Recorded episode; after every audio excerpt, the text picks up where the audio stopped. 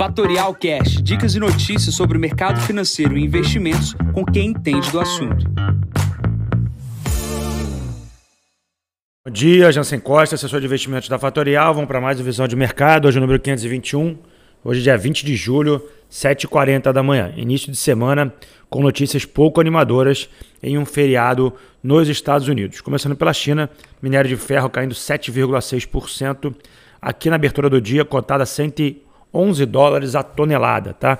A taxa de referência de empréstimos na China se manteve ali em 3,70 para um ano e também se manteve para cinco anos em 4,45. O que vem de boa notícia, é que pode até ajudar o Brasil, é que o Biden, é, presidente americano, indicou que deve retirar as tarifas de importação aos produtos chineses uh, em breve. Tá? Então isso obviamente pode ser bastante positivo para o país chinês que exporta para os Estados Unidos, teria um aumento de exportação, mais compra de insumos de países como o Brasil. A bolsa de hoje, lá na parte da Ásia, fechou em queda de quase 1% a bolsa japonesa e a bolsa na China subiu 0,4%. Olhando aqui para a Europa, saiu dados de inflação ao produtor na Alemanha.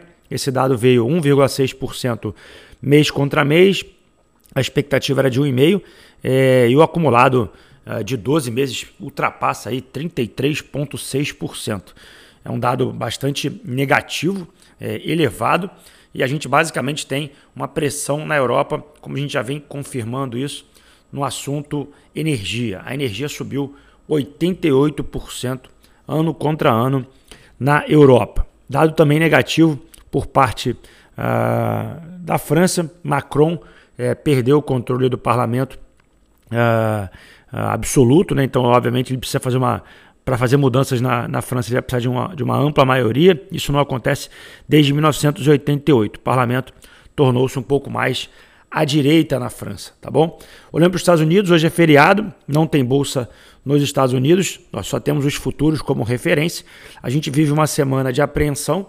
Semana passada foi uma semana bastante negativa para os mercados é, por parte das commodities e também por decisão uh, do aumento de taxa de juros. A gente vem refletindo esse, esse aumento até hoje e, obviamente, a recessão caminha para bater na porta dos Estados Unidos. Né? Modelos da Bloomberg aqui no início da, da, da semana indicam já quase 70% uh, ah, de recessão nos Estados Unidos. A discussão agora não é se vai ter, a discussão é qual intensidade essa recessão vai bater na porta dos Estados Unidos, tá?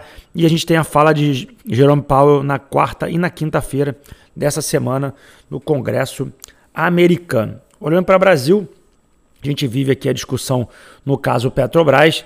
É, a gente vê um ataque à companhia aqui por parte uh, do presidente do Senado, da Câmara, o próprio presidente Jair Bolsonaro, querendo aí abrir uma CPI na Petrobras. Outra questão importante é a decisão ou a, possível votação para o aumento da contribuição social sobre o lucro líquido sobre as empresas produtoras de petróleo. Isso afetaria tanto Petrobras tanto quanto as outras empresas que também exportam petróleo no Brasil, 3R, Petro Recôncavo uh, e Petro Rio. Tá?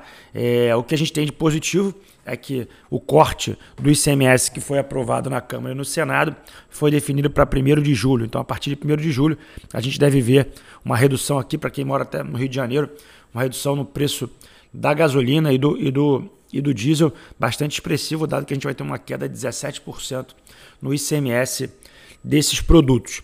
No jornal de hoje, basicamente, também tem, falando sobre a Eletrobras, Saiu no domingo a questão da, da, troca do conselho de administração e esse, esse conselho novo será composto por pessoas da, dos novos acionistas. Tá? Saiu a informação que o Itaú e um investimento uh, em um, uma asset uh, americana foram seus maiores holders né, de, de posição. Obviamente, tem alguém que está comprando no mercado uma posição bastante significativa. A gente deve ver mudança no quadro de acionistas em breve. Essa operação aconteceu desde a sexta-feira passada e a gente também tem que ficar de olho nesse novo quadro.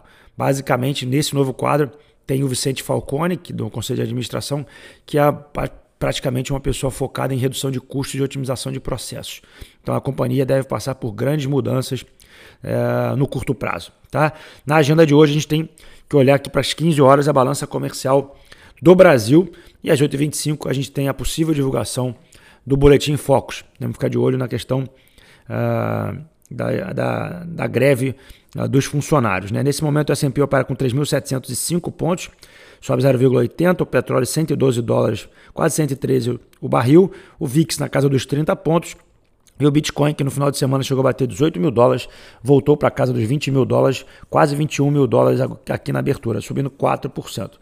Bom, vou ficando por aqui, desejando a todos uma ótima semana. Conto vocês amanhã para mais um podcast da Fatorial. Bom dia a todos, ótimos negócios. Tchau, tchau. E esse foi mais um Fatorial Cash. Para mais novidades e dicas sobre o mercado financeiro e investimentos, siga a Fatorial no Instagram, @fatorialinvest. Para conteúdos exclusivos, entre no nosso Telegram, Fatorial News Informa. Para saber mais sobre a Fatorial, visite o nosso site fatorialinvest.com.br.